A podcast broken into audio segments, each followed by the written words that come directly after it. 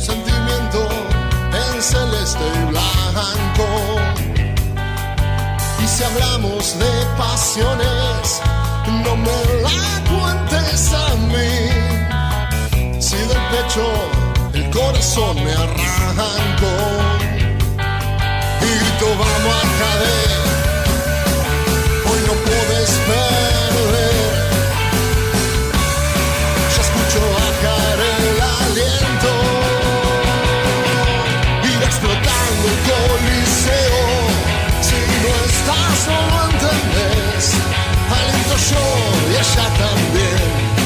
Tita Gardel por ser mi abuelo, el cilindro se prende fuego. Porque esto es Racing, no puedo creer cómo se nos eriza la piel. Esto es Racing, desde la cuna hasta el cielo. Desde la cuna hasta el cielo.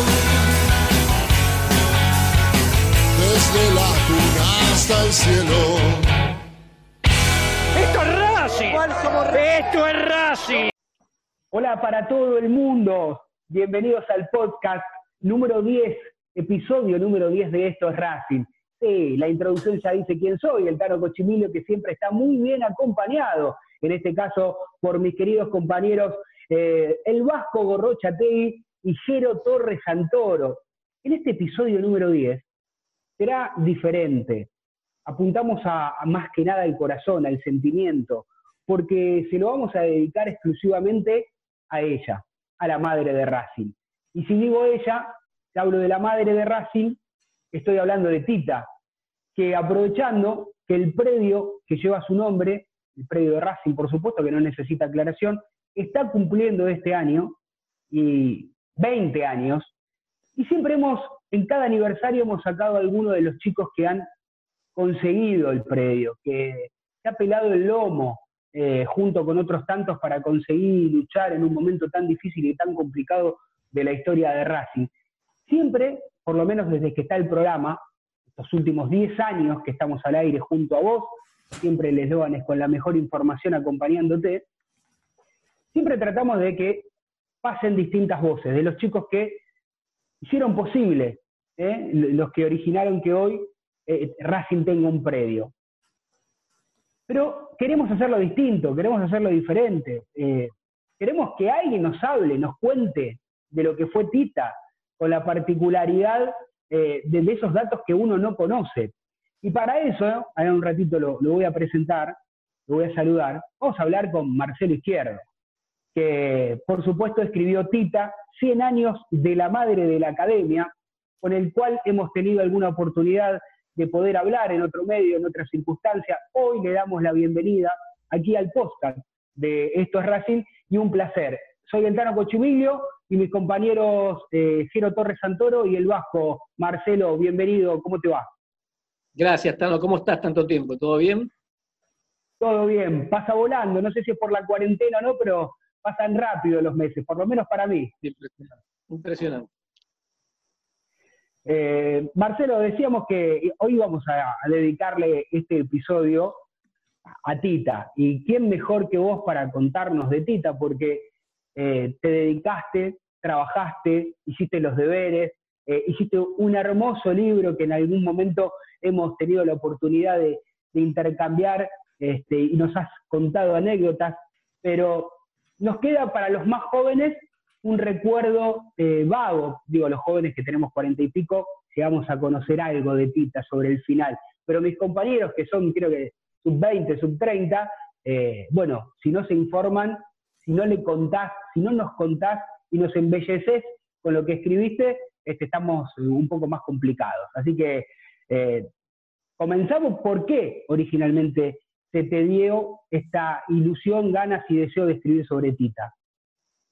Mira, yo estaba de vacaciones en verano del 2019 y me di cuenta que unos meses después, el 19 de noviembre, eh, Tita iba a cumplir 100 años de su nacimiento, ¿no? Entonces, lo primero que se me ocurrió fue pensar qué lindo que sería leer un libro de Tita, ¿no? Porque realmente, eh, vos lo decías muy bien, ¿no? Los hinchas de Racing conocemos muy por arriba quién fue Tita.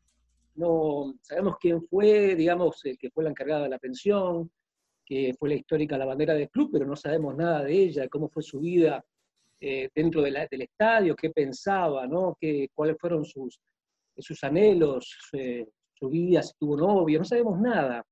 Y me dio un, anhelo muy grande de, de, leer un libro de ella. Y empecé a investigar y me di cuenta de que no se había escrito nada y que en realidad lo que había de ti era muy poco. Inclusive aún hoy, si te fijas en Wikipedia, que es donde uno realmente comienza su investigación, ¿no? Como para tener una base, ¿no? Porque no, es que sea confiable. Fíjate que hoy en día lo que dice Wikipedia es cuatro o cinco párrafos y muchos de ellos están equivocados. Entonces eh, sentí como un llamado de la moral racinguista, yo soy hincha de Racing, y, me vi en la obligación de escribirle el libro, ¿no? Y, fue realmente una carrera de contrarreloj, porque faltaban eh, nueve, diez meses para, para el centenario, y, comencé realmente un trabajo, te digo que fue un parte, ¿no? Fue, un poquito más de nueve meses, eh, sin editorial, porque me, me, mandé a, a, un terreno absolutamente desconocido y bueno, salió Tita 100 años de la madre de la academia, que creo que es un, lindo homenaje para ella. Sí, me parece que extraordinario, y más como decís vos, con el sentimiento de un hincha también, ¿no? Que, que al ser de Racing, uno también, este, por supuesto, lo hace desde el corazón también. Eh, ya vamos a entrar en detalles, seguramente vamos a desmenuzarlo todo, lo máximo que podamos para que vos nos puedas contar. Pero digo, mientras vos hablabas, yo pensaba, digo, Ita, cuando partió, cuando en los últimos momentos de su vida, ¿habrá imaginado que quedaría eh, eh, en la historia grande de Racing como un ícono, eh, no solamente de la academia, sino también desde la, mirándolo desde la vereda de enfrente, ¿no? Como mujer, o simplemente ella se, fue triste, sin pena ni gloria, o acompañada de muy poca gente. Yo creo que ella nunca se imaginó esto, ¿no? Eh, hay que tener en cuenta el contexto. Ella se fue en el peor momento de la historia institucional del club. ¿no? Ella muere en agosto del 99, un par de meses después de esa frase de la síndico Ripoll, ¿no? de Racing Asociación Civil ha dejado de existir, eh, ella a partir de ahí yo creo, tengo la percepción de que ella se deja morir, ella ya, estaba viejita, tenía casi 80 años y a partir de ahí comienza un quiebre en su estado de salud. Estaba un poquito achacosa, ¿no? Pero, pero nadie se esperaba un final tan pronto. Y, se fue triste, se fue triste sin imaginar que Racing le iba a recordar de esa manera, porque ella tampoco lo pidió. Eh, ella fue una mujer eh, que a lo largo de sus casi 80 años los dedicó por y para Racing y nunca pidió nada a cambio, así que no creo que haya pensado qué me va, cómo me va a recordar Racing o qué me va a dar Racing después de, mi, muerte, ¿no? Yo creo que Tita se fue tranquila pero triste. Eh, Marce, eh, Marcelo, estamos hablando con Marcelo Izquierdo. Eh, antes de, de, pasarte con mis compañeros también, seguramente para que empiecen a interactuar también con nosotros, te voy a hacer una pregunta que, digo, ella sí realmente el amor de su vida no fue un hombre, en este caso, sino fue el club, por todo lo que significaba, ¿no? Vos podréis, seguramente tendrás elementos para corregirme o avalar esto que estoy diciendo. Lo más importante que ha, que ha vivido Tita fue Racing. Sí, sí, indudablemente fue Racing también. Las circunstancias lo llevaron a eso. porque, a ver, si, si, vemos la vida de Tita en la infancia, Tita no fue la única mujer, ni el único niño que vivió en la cancha de Racing. Eh, Tita es la única que nació en la cancha de Racing, ¿no? Hay que recordarle a los más chicos que Tita nació debajo de la vieja tribuna de madera, en una casilla donde vivían sus padres, que eran el histórico canchero César Matiusi y la lavandera, la mamá de Tita, que era doña Ida Dorigo. Y Tita nace ahí, ya eso es una marca en el orillo que te, marca para toda la vida. Obviamente, ¿a quién de nosotros no nos hubiese gustado nacer en la cancha de Racing? ¿no? Pero al poco tiempo, eh, sus primos, hermanos, que eran muy queridos de, Tito, de Tita, quedan huérfanos. Y, la familia de Tita Matiusi, los acoge en su, en su casa, que era la casa de la cancha de Racing. Por lo tanto, eh, dos chicos más crecieron en la cancha de Racing, su prima y su primo. Eh, Hermes y, bueno, no recuerdo en este momento el nombre de, la prima. O sea que Tita hizo el mismo camino que otros chicos, que sus primos. La diferencia fue que sus primos se casaron y se fueron de la cancha de Racing. Tita no se casó, no tuvo esa, esa, suerte o ese, destino.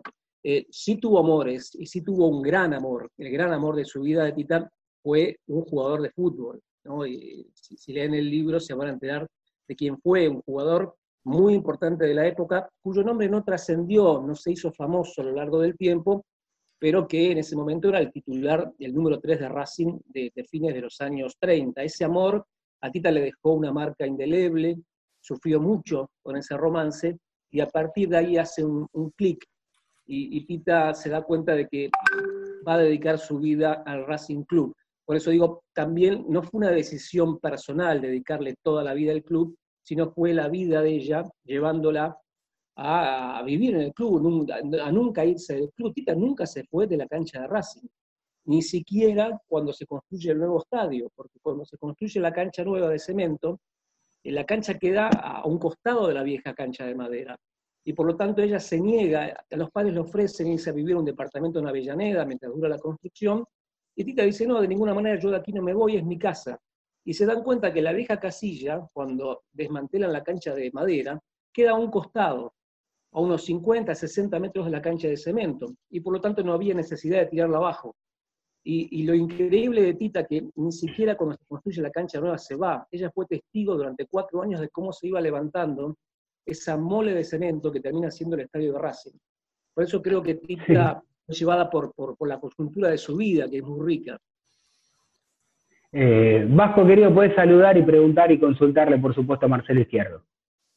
Marcelo, buenas tardes antes que nada y obviamente eh, es un honor para nosotros tenerte eh, en el podcast de Estos Racing porque sos quien más sabe de Tita porque has dedicado tu tiempo y tu gran tarea a, realizar un libro como el que hiciste. Ahora, yo quiero que imagines un partido de fútbol en el que Tita Racing le estaba ganando por todo lo que le dio a lo largo de su vida, vamos a suponer que le estaba ganando 3 a 0.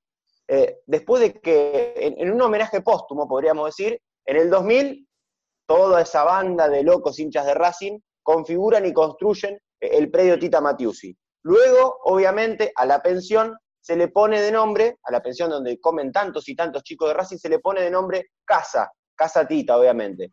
Eh, pensando en todo lo que no le dio Racing a Tita durante el tiempo en que ella estuvo viva, me parece que este partido, institucionalmente al menos, jugando un poco, se empieza a emparejar por todas las loas que, han, caído sobre, sobre la persona que es Tita Matucci, que en algún momento te escuché decir también que tal vez era la personalidad más importante que tuvo Racing en su historia. Pienso, y decime si estoy loco, ¿eh? vos, vos, tenés, te doy la derecha. Eh, es muy difícil soñar con que alguna vez el estadio de Racing se llame Tita Matiusi por la injerencia que ha tenido este personaje a lo largo y a lo ancho de toda la vida del club. Mira, es un tema muy difícil y muy complejo. A mí me encantaría decirte que, para mí eh, la cancha de Racing debería llamarse Tita Matiusi, pero el estadio de Racing lleva un nombre muy, muy importante, muy fuerte, con una carga eh, emotiva, política, ideológica muy importante. Y cualquier eh, polémica que se instale en torno a eso va a generar un debate que realmente creo que es innecesario, ¿no? Eh, fíjate que hace tiempo incluso se habló de la posibilidad de que se nombrara el estadio como Pisuti también. Y, el mismo Pisuti antes de, hace mucho tiempo, hace unos 10, 15 años, dijo que de ninguna manera él quería que el estadio se llamara eh, Tito Pisuti porque ya llevaba un, nombre con una carga emotiva muy importante. Yo creo que se daría un paso a un debate que en este momento, por, por lo menos en este momento, ni Racing ni el país eh, es bueno que lo dé.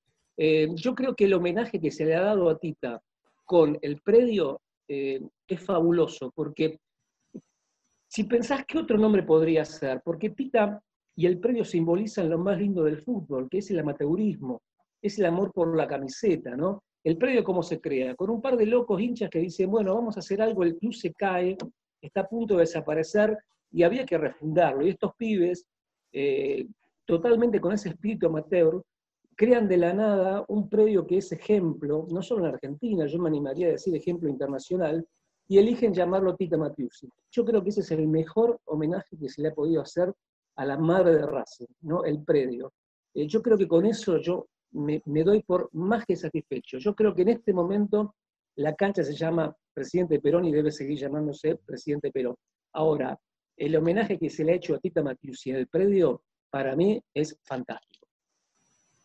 Pensaba Marcelo también, sí, vos decías que es un homenaje fantástico, y claro, eh, leyendo tu libro y, también escuchando tu relato sobre el mismo, eh, vos, vos contaste un montón, en un montón de ocasiones que, Tita Matiusi era la madre de esos pibes que estaban en la pensión, les ha llegado a cocinar fideos eh, a la parrilla cuando, cuando Racing no tenía ni para pagar el gas. Y digo, esa contención que les dio Tita, tal vez hoy se configura en lo que es el predio Tita Matiusi, donde sabemos que los chicos de las inferiores que vienen de otras provincias comen allí, tienen su gimnasio, tienen canchas de lujo. Creo que, como bien decías, es, el homenaje, un homenaje magnífico a lo que fue la figura de, Tita Matiusi, pese a que ella en vida no, lo haya podido ver, ¿no? Sí, yo creo que eh, a los más chicos, los más jóvenes, eh, se les debería explicar quién fue Tita, ¿no? Yo no sé realmente cómo, cómo se trabajan las inferiores con esto, pero yo sería, la verdad, muy feliz si a los pibes que vienen a jugar a Racing alguien del club les explicara quién fue Tita Matius. Porque, te repito, ella simboliza lo más lindo que tiene Racing. Yo lo dije muchas veces, para mí fue la persona más importante del club. Muchos dicen, bueno, fue la mujer, ¿no? Dicen, bueno, fue la mujer más importante del club. Yo creo que nos quedamos cortos, no es una cuestión de género, ¿no? Porque si acá hacemos un debate de quién fue la persona más importante de Racing, y seguramente vamos a estar hasta mañana, ¿no? Alguien me dirá Pisuti, alguno dirá Chango Cárdenas, bueno, hay miles, ¿no? Mm. Eh, lo que pasa por una cuestión histórica, nos olvidamos de los heptacampeones del año 13 al 19, ¿no? Eh, imaginemos hoy un Pillud siete veces campeón. ¿Cuántas estatuas le haríamos a Pillud? ¿no? Entonces, gente, hay mucha gente. Esos heptacampeones realmente lo que pasa es que han quedado ya ocultados, no opacados por el tiempo. Pero para mí Tita Matiusi fue testigo y parte de la historia de Racing. Los demás fueron parte de una época determinada de grandes logros deportivos, el campeonato del 67, el heptacampeonato, la Supercopa del 88, pero Tita pasó por todo, y no solo fue eh, la, bandera o la encargada de pensión, Tita ensambló esos planteles. ¿no? Los campeones del mundo del 67 dicen que sin Tita no hubiesen podido ser campeones, porque Tita los unió. Tita fue una gran formadora de planteles, por eso tuvo eh, una gran repercusión no solo eh, emotiva, sino también deportiva. Por eso creo que el personaje Tita Matiusi ha sido el, más importante en la historia de Racing. ¿no? Quiero. Marcelo, ¿qué tal? Es un placer eh, dialogar contigo. Sinceramente quiero, antes que nada, agradecerte en nombre de una generación de las últimas, de los hinchas de Racing, creo, yo en mi caso tengo 25 años, hay una generación más, por lo menos, pero ya desde mi propia generación hay que agradecerte porque lo que has hecho, además de dignificar la profesión, enseñándole a partir de tu trabajo a ciertas generaciones quién fue Tita, porque es cierto, antes de leer tu libro, yo conocía a Tita, me habían contado la historia de Tita, pero no habíamos podido profundizar. Yo tuve la posibilidad de, conocer esta cuestión del romance y esas infidelidades que se hablan en el libro. No voy a decir quién es el jugador para que no quede, eh, obviamente, aquí en el podcast, pero también la finalidad es un poco que que sientan estas ganas, las personas que no han leído el libro, de leerlo, eh, no por, por hacer una, publicidad del libro ni nada por el estilo, sino por el hecho de que es importante conocer quién fue Tita. Y a mí me gustaría que nos cuentes eh, un relato que está dentro de tu escrito, que a mí me pareció formidable, que tiene que ver con los fusilamientos de la década del 70 en el cilindro y la participación de Tita en aquellos hechos. Sí, esa, esa anécdota te demuestra bien quién fue Tita Matiusi, ¿no? como, como persona, como mujer, como, como madre sin ser madre. Eh, fue en febrero del 77, bueno, la época más oscura de la Argentina, ¿no? En plena dictadura militar. Mucha gente no sabe que en los, los paredones del club de la cancha se fusilaron al menos seis detenidos desaparecidos, ¿no? Eh, estamos hablando de una pared, un muro, que era la pared donde dormían los chicos de la pensión, ¿no? O sea que el infierno del fusilamiento pasó a eh, escasos metros de pibes de 14, 15, 16 años y de aquella época, ¿no? no son adolescentes de ahora, son pibes que venían de pueblitos del campo de aquellos años, mucho más humildes, eh, mucho más tranquilos, no eran chicos de campo prácticamente. Y, en el medio de ese, de ese, infierno, de ese tiroteo que fusilan gente, muchos de los pibes estaban despiertos, se fueron testigos de la masacre. ¿Por qué? Porque era, era verano, no tenían nada que hacer, eh, se divertían mirando las parejitas que iban a, la cancha, a las puertas de la cancha en medio de la oscuridad, y, fueron testigos de esa masacre. Tita se, despierta por los, por los disparos, no sabe qué hacer, tiene un momento de duda, de decir a, ver cómo estaban los pibes, o abrir las puertas de su casa para ver lo que estaba pasando.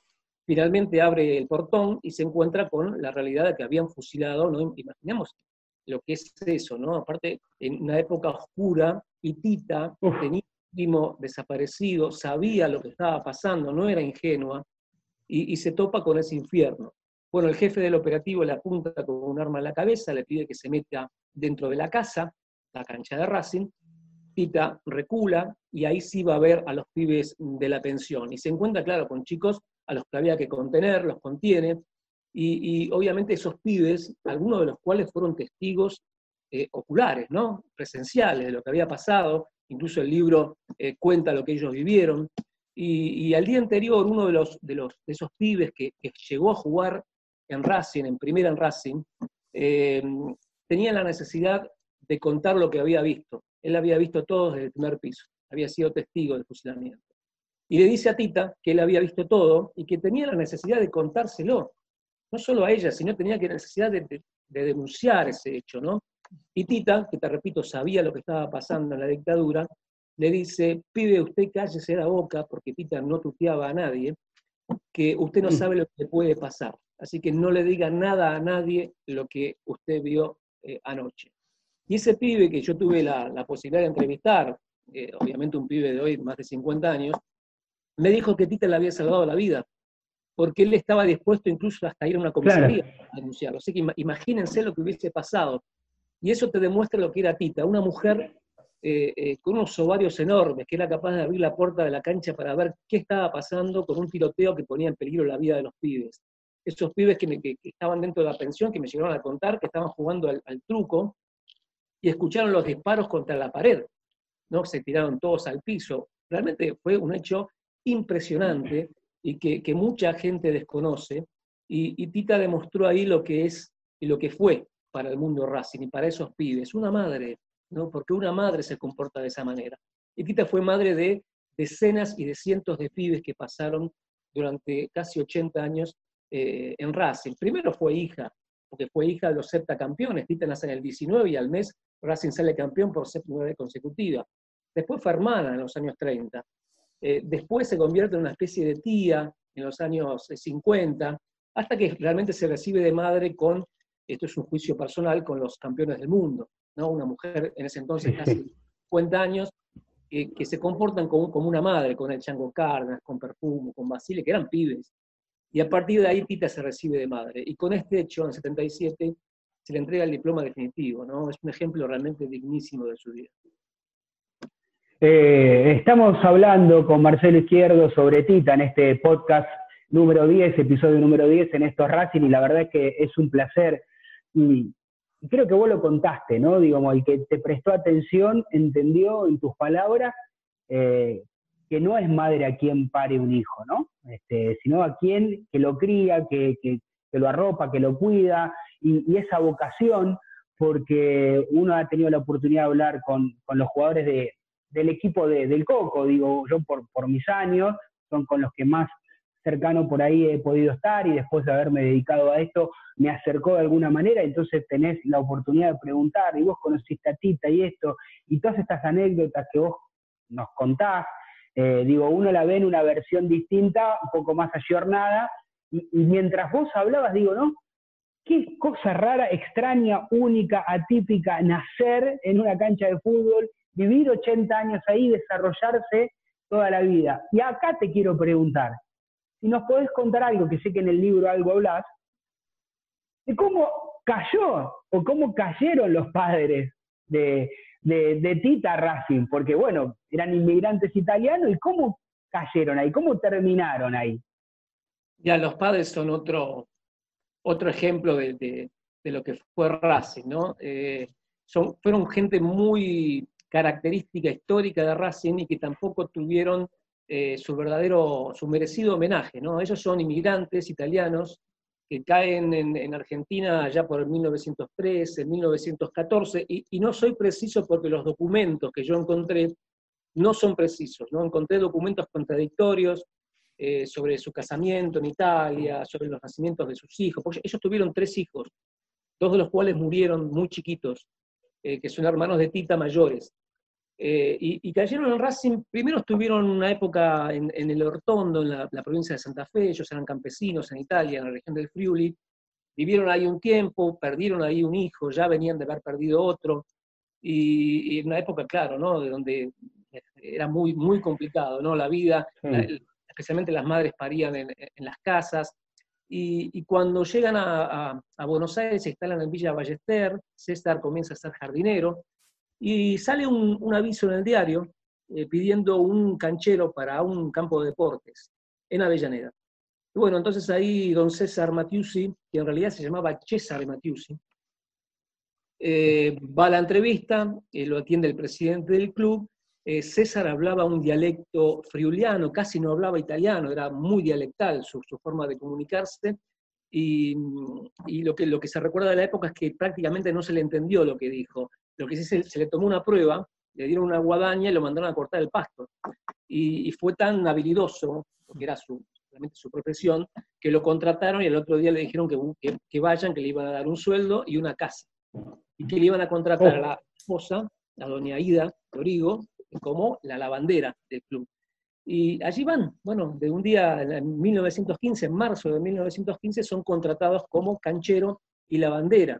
Eh, fíjate que don César muere en el año, creo si no me equivoco, 74. Eh, yo no soy muy bueno en matemática, pero son casi 60 años de haber vivido también en la cancha, ¿no? Es una historia de vida muy rica. Lo mismo, toda una vida. Toda una vida, ¿no? Dedicada al club, claro, ya de grandes, ¿no? Eh, pero son personajes realmente históricos y, y el Tano tenía anécdotas muy lindas. En los años 50 llegaba a cortar el pasto con corderitos, él después de los partidos lanzaba, tenía, porque la cancha de Racing, esto muchos no lo saben, llegó a ser un zoológico. La familia Matucci tenía un zoológico. Tenía gallinas, tenía más de 10 gatos, 15 perros, llegaron a tener un caballo, ¿no? el caballo eh, súper conocido, eh, y, llegaron a tener conejos y hasta tres corderitos, ¿no? Y don César los lanzaba, los corderitos, para que se comieran el pasto y lo dejaran bien, bien eh, cortado. Así que, imaginan lo que fue cómo ha cambiado, ¿no? Ahora, Marcelo, uno ve la, la, perfección eh, a, nivel mundial, cómo cubre el, ¿no? el césped, cómo lo tratan. Digo, en aquella época, ¿no? Por saber manejar la guadaña, se dieron cuenta de lo que los contrataban. Decían, este algo, algo sabe. Este sabe, este ¿Cómo sabe. ¿no? Este sabe, ¿no? César se levantaba a las 4 de la mañana todos los días, ¿no? Desde el mismo momento en que lo contrataron hasta, eh, hasta que se jubiló. ¿no? Así que imagínate el, amor que tenía eh, eh, ese tipo por, su trabajo. Y era un tipo que era muy querido en el club, le gustaba mucho tocar el acordeón y cantaba canciones italianas, y en los años 30 hacía pasta para todos los jugadores en su casilla. ¿no? Era famoso los, los jugadores de Racing que iba, así como al final, hablando a partir de los años 60, 70, ir a la casa de Tita, era un club dentro del club, ¿no? los jugadores iban a tomarse su vermú, la casa de Tita, su picadita. En los años 30 iban a la casa de don César, y Tita era una nena, una niña, era la hija. Eh, a Tita los jugadores de Racing le, enseñaron su primera palabra, ¿no? Esto es alucinante. La primera palabra de Tita fue Racing. ¿no? Así que es, es un, es un, ya es un mito impresionante. usted me puede preguntar, bueno, ¿cómo sabes? En el año 19, 20... Eso te iba a preguntar, ¿no? ¿Cómo, ¿Cómo, es? En la revista Racing... En la revista Racing hay un reportaje que le hacen a Tita en el año 45, eh, donde el redactor cuenta cómo fue la infancia de Tita en Racing. Cuentan que nació en la cancha, que la hija del canchero, y cuenta que los heptacampeones le enseñaron su primera palabra, y que la primera palabra fue Racing, que su primera muñequita fue celeste y blanca, cortesía de las esposas de los jugadores, y que su primer vestido fue celeste y blanco. Entonces, yo, imaginás cuando yo vi ese reportaje en la revista Racing del año 45, se me caían las lágrimas. Sí, me, emociono como yo ahora, mira. Claro, le dije a los pibes del, archivo histórico, que son unos fenómenos, lo que, el trabajo que hacen los pibes del archivo histórico realmente es para sacarse el sombrero. Me acuerdo que, estaba Nacho Mestrovic y le dije, mira, mira esto, mira esto, porque no podía creer, ¿viste? Y, ahí te das cuenta de lo que fue la, historia de esa mujer, ¿no? Que le diga eh, que naciste en la cancha de Racing, que tu primera palabra fue Racing, que tu primer vestidito fue celeste y blanco. Tita aprendió a hablar en la cancha de Racing. Tita aprendió a gatear en la cancha de Racing, a caminar, a subir una escalera. Tita hizo todo. Todo lo que vos, imagínense ustedes, todo lo que ustedes aprendieron a lo largo de su vida, todo Tita lo hizo en la cancha de Racing, hasta enamorarse. Extraordinario. Lo único que le faltó a Tita para, para culminar una parábola hermosa fue morirse en la cancha de Racing, ¿no? Termina falleciendo en el Hospital Fiorito. Pero es una vida dedicada al club. Por eso digo, hay una persona con el con la mano en el corazón, más importante que Tita en la historia de Racing? Yo creo que no. Yo creo que no. Se puede discutir, obviamente, pero bueno, mi voto es por Tita Matiusi. Pero. Me gustaría, eh, Marcelo, hacerte eh, contar dos perlitas más en sintonía con esto. Recién decías que esto fue eh, en una nota que dio Tita Matiusi, que te enteraste de toda esta circunstancia, pero no es el primer reportaje que le hacen a Tita, ¿cierto? No, el primer, reportaje ese también fue, la verdad te digo, es, increíble, ¿no? La historia de esta mujer. Eh, yo cuando empecé la investigación hablé con mucha gente y, una persona me dijo, mira, me parece que en los años 30 Tita dio un reportaje en la revista El Gráfico. Eh, en algún momento, en alguna investigación, alguien eh, vio el nombre de Tita Matiusi en un ejemplar de la revista El Gráfico. Imagínate, me pasé ahí un tiempo en la Biblioteca Nacional buscando los viejos, las viejas revistas, y, en el año 35, enero del 35, en el primer número, hay un reportaje a las hinchas más famosas del fútbol argentino. ¿No?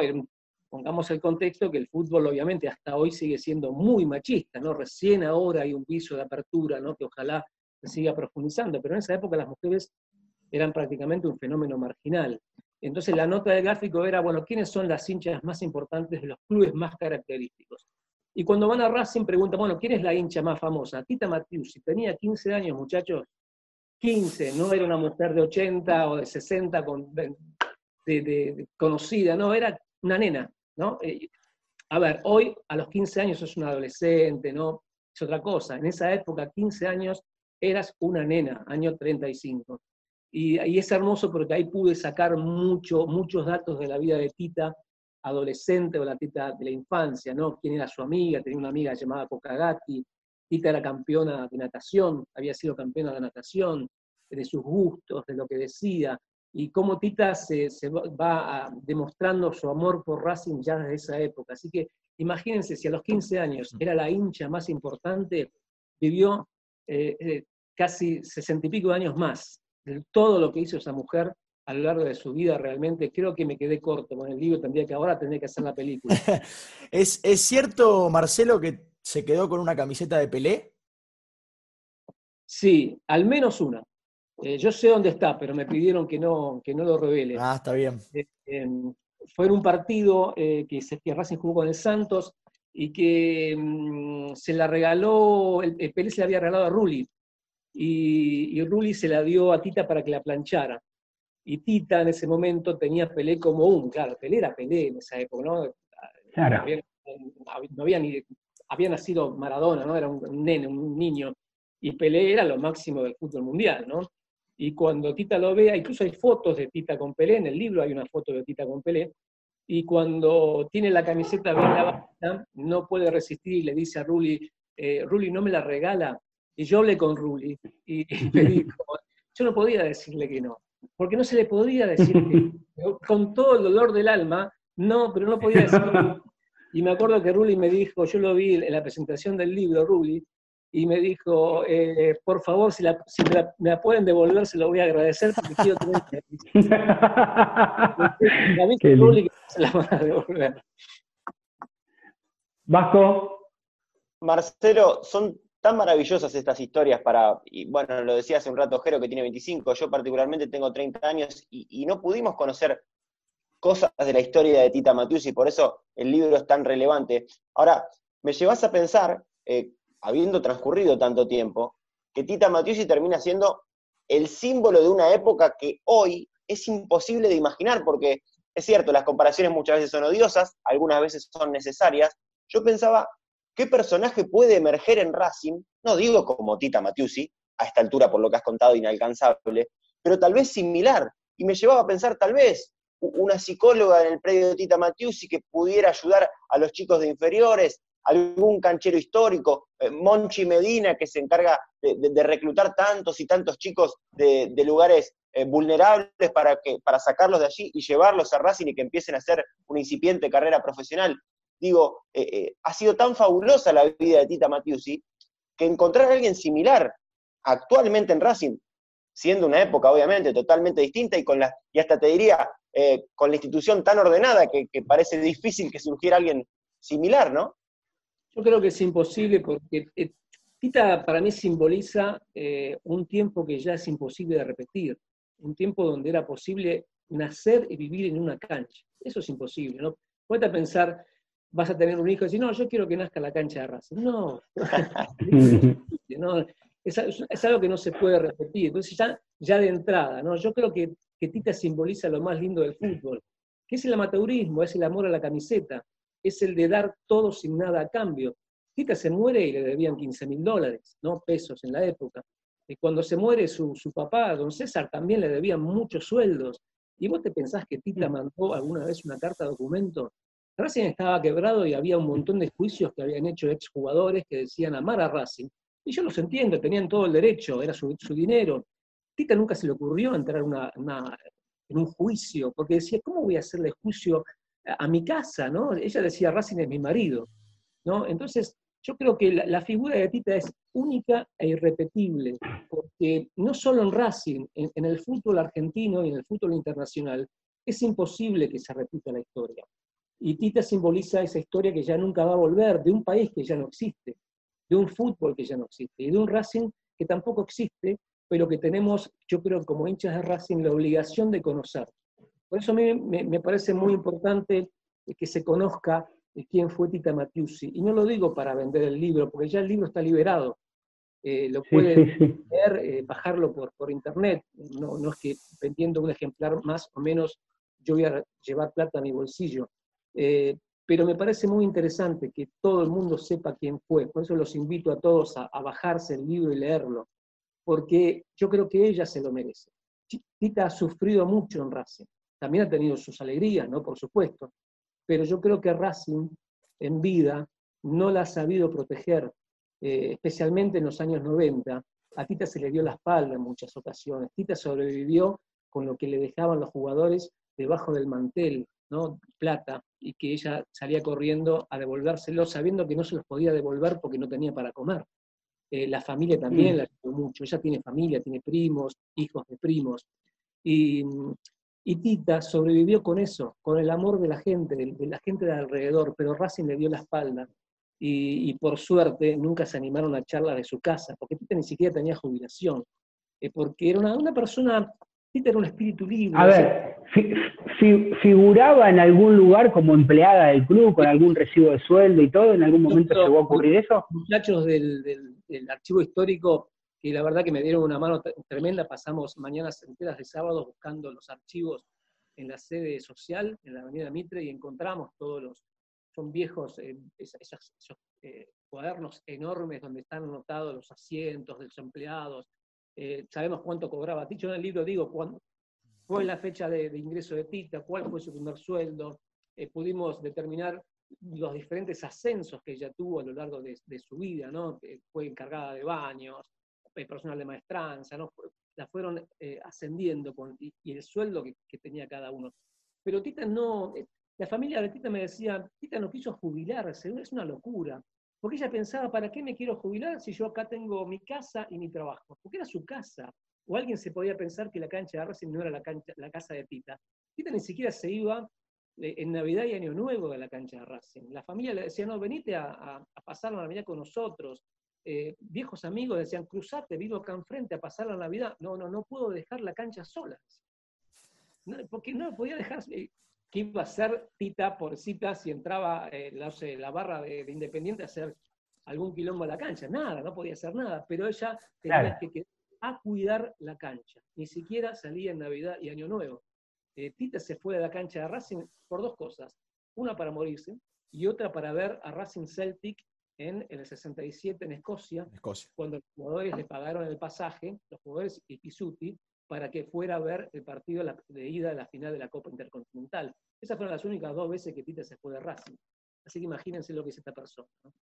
Yo, te recibo ahí con un poco de delay, no sé si soy yo, si es mi internet, si está perfecto ahí bárbaro. Recién decías, Marcelo, que lo habías liberado y está bueno la, oportunidad para consultarte y preguntarte para todos aquellos que no lo pudieron comprar, es cómo pueden este, y, han tenido intención de, leer tu libro, por dónde lo, pueden leer, por dónde lo pueden descargar. Mira, yo los invito a entrar a mi, a mi Twitter o a mi Instagram, M de Marcelo, M izquierdo 65. Eh, en el tweet, el tweet fijado está la, dirección, el link donde lo pueden bajar. Eso fue una iniciativa de, Ediciones al Arco, que es la editora del libro, que me preguntó si, si, estaba dispuesto a liberarlo en el marco de la pandemia, más que nada, ¿no? Para que la gente pueda eh, leer y conocer, ¿no? Y, realmente me pareció una, idea fantástica. Porque, te repito, creo que ya es hora de que, que todos los hinchas de Racing conozcan quién fue Tita Matius. Bien. Pero eh, Marcelo, permitime una sola pregunta que tiene que ver con lo conjuntural. Si no te interesa responderlo, no lo respondas en absoluto. La información es la siguiente. Yo soy una persona que está bastante vinculado con todo lo que tiene que ver con la digitalización y la tecnología. Racing ha nombrado embajador del club a Martín Di Salvo. Yo les cuento, por si no lo conocen, porque es bastante frecuente que ocurra esto.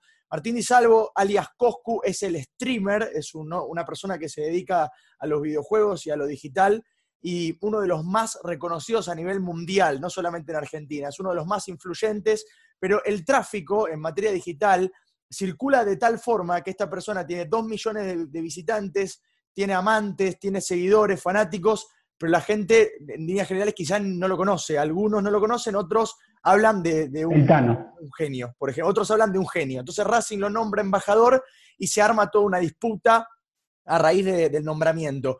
Eh, en mi consideración, esta pregunta no es en desmedro del, nombramiento de Coscu, que para mí es acertado, pero mi pregunta es si Racing em, deja pasar la posibilidad de nombrar a ciertas personas embajadores del club, eh, teniendo en cuenta cuál fue el trato con Tita. No, no hablo de esta dirigencia puntualmente, no hablo de cómo se ha comportado Racing a lo largo de la historia en la elección de sus embajadores. Yo te soy sincero, yo no, no sé quién es.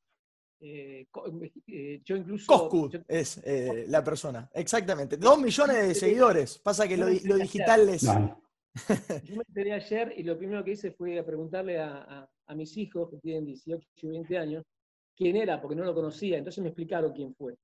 Así que yo no estoy en condiciones de, opinar qué méritos tiene como para ser embajador. Lo que sí puedo decir es que creo que Racing la dirigencia de Racing, eh, especialmente en los últimos eh, años, para mí se merece que yo le dé la derecha y diga, si ustedes lo eligieron, por algo debe ser. ¿no? Yo creo que no es una decisión tomada a la ligera. Evidentemente siempre va a haber un debate de quién se merece una cosa, quién se merece la otra, pero si Racing tomó esa decisión, yo no tengo por qué cuestionarlo porque no conozco al personaje, así que prefiero eh, darle la derecha a esta, esta medida. Está muy bueno eso. Marce, no, no, bien. No, no, completa, perdón. Quería traerlo también a materia informativa para la gente, porque debe haber muchas personas que no lo conocen y han nombrado a una persona embajador del club, ni más ni menos. Entonces es importante contar eh, de qué se trata. Aprovechaba a preguntarle obviamente a Marcelo, en base a todo lo que veníamos conversando, que creo que iba en sintonía. Es uno de los streamers más populares, no solamente de Argentina, sino del mundo. Racing está incursionando en materia tecnológica, quiere avanzar eh, en sintonía con esto. El streamer es hincha de Racing, reconocido por él mismo, obviamente, y a partir de eso la elección. Sí, lo, feo sería que fuese de otro cuadro, ¿no? de la academia. Tano, Tano, una última cosita, una última cosita de mi parte, y si querés vinculándolo con, lo que le acaba de preguntar Jero a, Marcelo Izquierdo, digo, eh, eh, con este advenimiento de las redes sociales, es embajador de Racing. ¿Qué lugar ocuparía Tita Matiusi eh, en un, si, se le pudiera dar un reconocimiento o un cargo dentro del club? Se me ocurrió rápido, te digo, presidenta honoraria, ¿dónde la podríamos poner en este momento en, el, en el mundo Racing? ¿Te puedo contestar? Sí. Yo creo que Tita te diría que ningún cargo. Yo creo que ella, ella te diría que es feliz eh, con sus chicos, que es feliz eh, limpiando una, remera de Racing, cosiendo un botón y cuidando de los pibes. Yo creo que ella nunca necesitó eh, más nada que eso. Y mira, te digo, hasta estoy emocionado pensándolo, mirá. Y yo creo que ella te diría que no, que gracias, pero que no. Marce, yo te hago la última y te quiero preguntar, y obviamente que sé que lo vas a responder desde el corazón y vas a ser absolutamente sincero. Digo, como me pudo haber pasado a mí, sabiendo, antes del libro, digo, ¿no? Antes del libro, si bien explicaste que no se sabía mucho, que se sabía esporádicamente, cosas y demás, digo, uno dice, yo soy de Racing, te cuentan de Tito, me contaba mi papá, que ahora está en el cielo, digo, me contaba alguna anécdota y conocí hasta eso de Tita, y la quería hasta, hasta lo que yo sabía, Digo, después de que escribiste el libro, ¿te enamoraste mucho más de lo que fue eh, ella realmente? Sí, y me, te digo más, soñé mucho con ella. Yo sentí, durante todo el proceso de elaboración del libro, yo sentí que, ella me acompañaba. Es una cosa muy, mira que yo no soy muy, ni muy espiritual ni muy creyente, pero mira, te, cuento, si tienes tiempo, te cuento una anécdota. Cuando Por supuesto, claro. Pasé buscando a, ese famoso reportaje en la revista El Gráfico que les contaba recién, que yo sabía de su existencia, pero la persona que me dio el dato me dijo, en los años 30, los años 30, bueno, desde la 1930 a 1939, yo tenía que pasarme, digo, revisar la, colección del gráfico cualquier eh, publicación en, la Biblioteca Nacional es un trámite engorroso. Primero hay que ser investigador, hay que anotarse como investigador para eh, tener acceso a lo que pasó antes de los años 40. Y después hay que hacer un proceso, hay que pedir cada, cada, tres meses están eh, en, un bibliorato, tienen que ir a buscarlo, lo tienen que traer. Ese es un proceso que dura 10 minutos, hay cola para pedirlo, cuando lo tenés hay que empezar a, revisar hoja por hoja. Entonces me dije, bueno, ¿por qué año empiezo? ¿Qué pido lo primero? Yo dije, bueno, voy a empezar por el 30 y en algún momento va a aparecer. Y cuando me atiende la, persona, me dice, bueno, ¿qué querés? Digo, la revista del gráfico, y cuando iba a decir del 30, yo sentí que no, que no tenía que empezar por el 30. Y dije, tráeme primer trimestre del 35. Me siento y las primeras dos páginas que veo aparece la foto de Tita Matius. Entonces ahí dije, wow. Te lo mandó Tita, te lo mandó Tita. Viste, yo no creo en brujas, viste, pero acá yo sentí que la tenía al lado mío.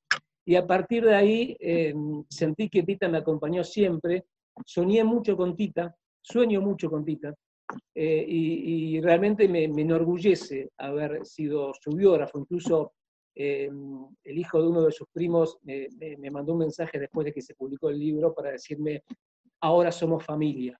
Y la verdad que, me enorgulleció mucho y me siento parte de la familia de Tita. Y eso para mí es, es, lo que me llevo, lo que me deja el libro, ¿no? Marcelo, la verdad que, es un placer hablar con vos. Hace casi 50 minutos que estamos hablando y la verdad que creo que no nos alcanzaría una vida para entender la vida de Tita. Y, lo que sí me, llena de orgullo es primero agradecerle a estos chicos que, se preocuparon por ponerle al predio que lucharon, que consiguieron el nombre de Tita. Es decir, gracias a ellos se empezó un camino. Que después vendrán dirigentes más, dirigentes menos, harán las cosas más bien o menos, pero digo, el nombre de Tita, la idea, la voluntad de por qué lo eligieron y, de por qué le dieron el lugar importante que va teniendo cada día más en la historia de nuestro queridísimo club. La verdad que eso es, un privilegio. Segundo, recomiendo, yo tuve la oportunidad de leerlo, por supuesto, aquel que está escuchando el podcast, y que no ha tenido la oportunidad de leer el libro, que, que lo haga porque se va a enamorar un poco más, como creo que nos pasó a todos. Gran laburo, la verdad que, que es fantástico, ojalá algún día yo pudiera estar a la altura o pudiese estar a la altura de escribir algo así con tanto amor, con tanta precisión, con, con datos, con como esto que decís vos, ¿no? No se valora a veces eh, eh, al que labura de esta manera, como decís vos. Por ahí para pedir un artículo de algo tenías que hacer, pero bueno, es parte del reconocimiento. Te dejo la última y agradeciéndote eh, esta hermosa nota, o esta hermosa, charla más que nota. ¿Quedaría algún Estamos hablando del personaje para vos más importante de Racing y es Tita. Pero digo, ¿quedaría algún o alguna otra personalidad de Racing no reconocida, sobre todo en la época por ahí no tan, tan actual del profesionalismo? Vos decís, me parece que tal jugador o tal miembro de algo se le debería dar algún lugar más importante que hoy pasa desapercibido y por ahí fue muy importante en la historia de Racing. Qué linda pregunta. ¿eh? Eh, yo creo que hay muchos. Eh, especialmente en la época del amateurismo, eh, porque esa era gente que, que se dedicaba al club 100% sin pedir nada a cambio. ¿no? La historia de Racing tiene mm. mucho de esa gente que se acercó eh, buscando sacar ventaja, ¿no? o llevarse algún peso en el bolsillo, o situarse políticamente, y, aquella gente, aquellos fundadores, ¿no? o los mismos los jugadores, yo creo que Racing hizo muy bien en los últimos tiempos de destacar la figura de los septacampeones. Y, y son personajes muchas veces olvidados para los pibes, ¿no? Pero hoy nos llenamos la, boca de, Licha López, pero mm, esto lo digo con muchísimo respeto. Eh, Licha López, comparado con los muchachos, con los Soaco, ¿no? con los Perinet y, y, todos esos muchachos, eh, ¿no? Son siete campeonatos. ¿eh? Muchachos, siete campeonatos seguidos, ¿no? Yo siempre digo, ¿qué pasaría si Pillud y Licho tuviesen cinco campeonatos seguidos, ¿no? ¿Cuántas estatuas le daríamos a esos jugadores? Por eso me pareció muy lindo destacar a los heptacampeones y son historias de vida de chicos que, chicos que tenían 20, 21 años, ¿no? Que iban a jugar a Racing eh, por la camiseta, ¿no? Como, por el amor que, que también tuvo Tita. Y, si me permitís, eh, yo estaba pensando, ¿qué le falta a Racing para darle a Tita? ¿no? ¿Qué le podría dar Racing a Tita? Y vos sabes que es algo que yo vengo pensando hace mucho tiempo y sé que hay mucha gente de Racing que lo piensa. Qué lindo sería tener un museo de Tita. Eh, y que ese museo esté en la, en, la, en la vieja casa de Tita, que aún existe, que yo sé que hoy está dedicada a otras Gracias amigos por estar junto a nosotros desde hace 10 años. Nos volvemos a encontrar en la próxima emisión. Abrazo académico, abrazo racinguista, abrazo de gol.